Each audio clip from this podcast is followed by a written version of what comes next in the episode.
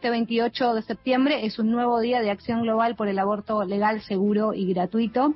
Y si bien nosotras ya tenemos, nosotras, nosotres, ya tenemos ley, pensábamos que estaba bueno hacer un balance y debatir algunas cosas en torno a esto. Queremos saber cómo estamos en cuanto a su implementación, también en relación a todo lo que tiene que ver con la educación. Es por eso que nos encontramos hoy y tenemos el gusto de compartir el espacio de deconstrucción en el aire junto a Malena Lenta. Ella es doctora en psicología, también es magíster en psicología social comunitaria, es profesora también y además es articuladora de la red de cátedras libres sobre aborto en las universidades públicas, lo que conocemos como RUDA.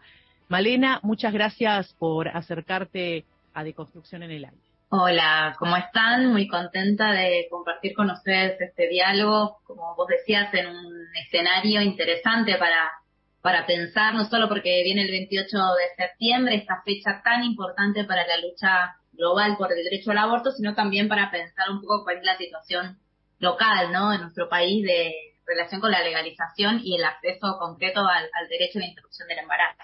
Y pensaba también en la, en la importancia, ¿no? De la educación cuando nosotras, nosotros, nosotros aquí en Argentina accedimos justamente a la ley, no solo accedimos a la ley y a la posibilidad de la práctica concreta de la interrupción voluntaria del embarazo, sino que también se buscan otras cuestiones que tienen que ver justamente con la educación sexual integral. Efectivamente, de hecho, una de las funciones que tenemos como red ruda de cátedras universitarias es lograr que el tema del derecho al aborto se implemente en las universidades públicas nacionales, porque la ley de educación sexual integral no eh, obliga a las universidades a que garanticen la ESI en este nivel, que es tan importante porque aquí se forman profesionales de todas las áreas, no solo del campo de la salud, del derecho, también incluso de la educación y todos estos ámbitos pueden atravesar su formación sin tener ningún acceso a lo que tiene que ver con los derechos de las mujeres, de las disidencias en cuanto a su salud, su salud sexual integral e incluso la temática específica del aborto. Así que eh, la ESI en el nivel superior es uno de los ejes centrales que tenemos como ruda y dentro de ese contexto trabajar puntualmente este contenido del aborto como una cuestión transversal a las formaciones, que hoy todavía no se está garantizando. Y Malena, en la experiencia que vienen teniendo en estos últimos años con Ruda, ¿cómo está siendo recibida esta formación, estas cátedras libres en las distintas universidades. ¿En cuántas universidades públicas está y más o menos cuál es la, recepción hasta el momento? Bueno, nosotras eh, somos una red de 22 seminarios, cursos de grado, de posgrado, algunos optativos, otros electivos, otras que son materias extracurriculares y también cátedras libres. Es muy amplia la conformación de espacios que hacen parte de Ruda y estamos en 17 universidades públicas nacionales, faltan muchas. Y los espacios son muy diferentes. Por ejemplo, un tema que característico que tenemos es que muchos de, los espacios de, formación que existen se dan en carreras, por ejemplo, de trabajo social, que son pioneras ahí, sobre todo las compañeras, en lograr eh, llevar la discusión a su formación y de hecho en los, por ejemplo, centros de salud del primer nivel de atención, como en los SACs, en los CAPS y otros espacios, eh, son ellas quienes motorizan las consejerías de salud sexual y tienen un trabajo muy importante. Pero, por ejemplo, hay una gran vacancia de la formación en las carreras de medicina, ¿no? O de enfermería, por ejemplo. Muy poquitos espacios están en carreras de, de medicina, de enfermería, donde luego en la práctica, bueno, tienen un papel preponderante, ¿no? Tanto sea en la recepción de las situaciones que solicitan las interrupciones, como así también incluso realizar prácticas, ¿no? De, aborto en el caso que no sea medicamentoso, como por ejemplo el AMEU, eh, que muy poquitas personas están hoy formadas en esta técnica tan necesaria para garantizar intervenciones de interrupción del embarazo que no sean dañinas para, para el cuerpo, que implican un sufrimiento extra y que no tengan secuelas. Y eso es una técnica que hoy, la verdad que se está enseñando en muy pocos lugares. Hay algunas cátedras pioneras, como la de la Facultad de Medicina de la Universidad Nacional de Rosario, pero realmente otros espacios, la verdad que no, no tienen eh, esta formación. También nos pasa en el ámbito del derecho, ¿no? Pensemos todas las litigaciones que hay en relación a esta temática, donde, por ejemplo, hoy tenemos una médica en la provincia de Salta que está judicializada por garantizar un aborto en legal desde que se sancionó la ley. Es una situación gravísima la de Miranda Ruiz, para que pedimos que eh, haya una nulidad de su juicio y ahí necesitamos también la formación en el campo del derecho, además de en el campo de la medicina o la psicología y demás, que haya una formación en relación con, con esta problemática. Así que bueno, ahí tenemos un, un trabajo que vamos haciendo y cada año, bueno, vamos ampliando nuestro, nuestro, nuestra red de cátedras, pero necesitamos todavía hacer muchas más. Estamos conversando en Deconstrucción en el Aire con Malena Lenta. Ella nos acompaña desde la red de cátedras libres sobre aborto en las universidades públicas. Malena, el avance de, mm, de los grupos antiderechos, eh, grupos este, negacionistas frente justamente a los derechos específicos de, de las mujeres y también en lo que se refiere a materia de, géneros, ¿qué desafíos les está planteando esta época? Bueno, es un tema importante este que traes, en particular aquí en nuestro territorio, ¿no? En Argentina en particular, creemos que hay, tenemos que, que seguir movilizadas por la legalización del aborto, ¿no? No solo basta con que se conquiste una ley, sino que esa ley hay que ponerle el cuerpo, esa ley hay que llevar a garantizarlo y, por ejemplo, en nuestro país tenemos la problemática de la objeción de conciencia. En el campo de la salud, e incluso hay instituciones que tienen este posicionamiento que es un posicionamiento que vulnera el derecho a poder decidir sobre el propio cuerpo de las personas gestantes, pero bueno, del cual se eh, aprovechan todos estos sectores conservadores, antiderechos, que quieren ponerle un límite a esta conquista tan importante. Lo vimos, bueno, recientemente en otros lugares del mundo, como en Estados Unidos, donde se fue para atrás, ¿no? Con el derecho al aborto conquistado en la década del 70. Ya parecía un tema ganado, pero bueno, nos lleva a plantear que no tenemos que dormirnos ahí con, con el sueño ese que fue la legalización en el 2020, sino que tenemos que seguir ahí despiertas y atentas, sobre todo dialogando, discutiendo, generando estos espacios de formación, porque eh, el planteo que se viene haciendo desde la campaña nacional por el derecho al aborto, desde los feminismos, desde los distintos dejamos la ampliación de los derechos no es cercenar los derechos de nadie, sino poder decidir, poder tener mayores libertades, poder avanzar en una sociedad más, justa. Y queremos ver que hay una apuesta importante al diálogo, sobre todo con algunos sectores que, que tienen un poco más de dudas de lo que esto implica. Y ahí hay que fortalecer sobre todo en los territorios que por ahí están más alejados de las grandes ciudades, ¿no? A que quienes tienen la posibilidad de garantizar el derecho puedan hacerlo sin miedo, ¿no? Sin ser estigmatizados y estigmatizadas por garantizar los abortos. Ahí hay una batalla muy importante social para romper todavía con el estigma de, del aborto que sigue en muchos lugares de, de nuestro país y del mundo, ¿no? Planteado como si fuera un hecho negativo o pecado. Hay que trabaja fuertemente en relación con, con este planteo.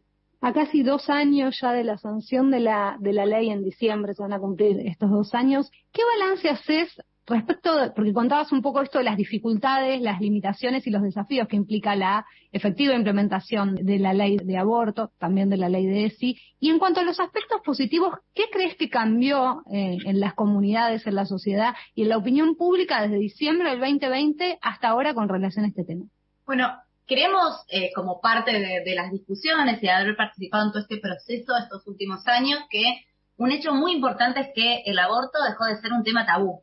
Eh, y esto tiene aspectos muy importantes en la vida de las personas, ¿no? Que haya dejado de ser un secreto, que haya sido un término del cual podamos hablar en los medios de comunicación, en las mesas de domingo en la familia, en la escuela, eh, en cualquier lugar de trabajo, es muy importante, porque ayuda a desclandestinizar el aborto y por lo tanto a que muchas personas que lo vivieron en secreto, ¿no? que hicieron la práctica, muchísimas, incluso cuando era eh, una práctica ilegal, pudieran resignificar su experiencia de aborto y en ese sentido bajar la carga de lo que implica sentirse, ¿no? Eh, aunque decidieran interrumpir el embarazo por propia voluntad, bueno, sentirse que estaban haciendo algo que era incorrecto moralmente, etcétera. Entonces creo que un primer punto muy importante fue este el de quitar eh, del secreto, del closet, ¿no? Quitarle el mote de que sea un tabú el tema del aborto. Después creo que otro elemento importante, que por supuesto falta todavía seguir profundizando en este sentido, pero que mucho se avanzó, es que lograr que, el aborto eh, deje de estar asociado solo a la muerte, ¿no? Sino que también pueda estar asociado a la vida. Y esto es muy importante, porque para muchas personas gestantes que deciden abortar, muchas mujeres que deciden interrumpir un embarazo, puede significar esta interrupción la vida, ¿no? Quiere decir un proyecto de vida, puede querer significar terminar con una situación de violencia en el ámbito de la pareja, puede implicar un montón de cuestiones que ese embarazo no buscado, no deseado, eh, no posible de sostener por múltiples motivos, bueno, evidentemente limitaba o cerraba. Entonces, poder pensar otros sentidos en relación con el aborto también tiene un impacto en la vida de, todas las personas. Por supuesto, hay algún sector, ¿no? Antiderechos, conservador, que todavía quiere seguir diciendo que, el aborto legal es muerte, pero nosotras vemos todo lo que nos significa en términos de la potencia de la vida. Y lo otro también muy significativo, y eso justamente lo estuvimos relevando este último año, de monitoreo de el acceso al aborto en distintos espacios, a centros de salud, sobre todo, bueno, en nuestro caso hicimos un trabajo aquí en la ciudad de Buenos Aires, porque somos de acá, pero también hay otras compañeras de otras ciudades, de, otras universidades que están investigando en, otras provincias.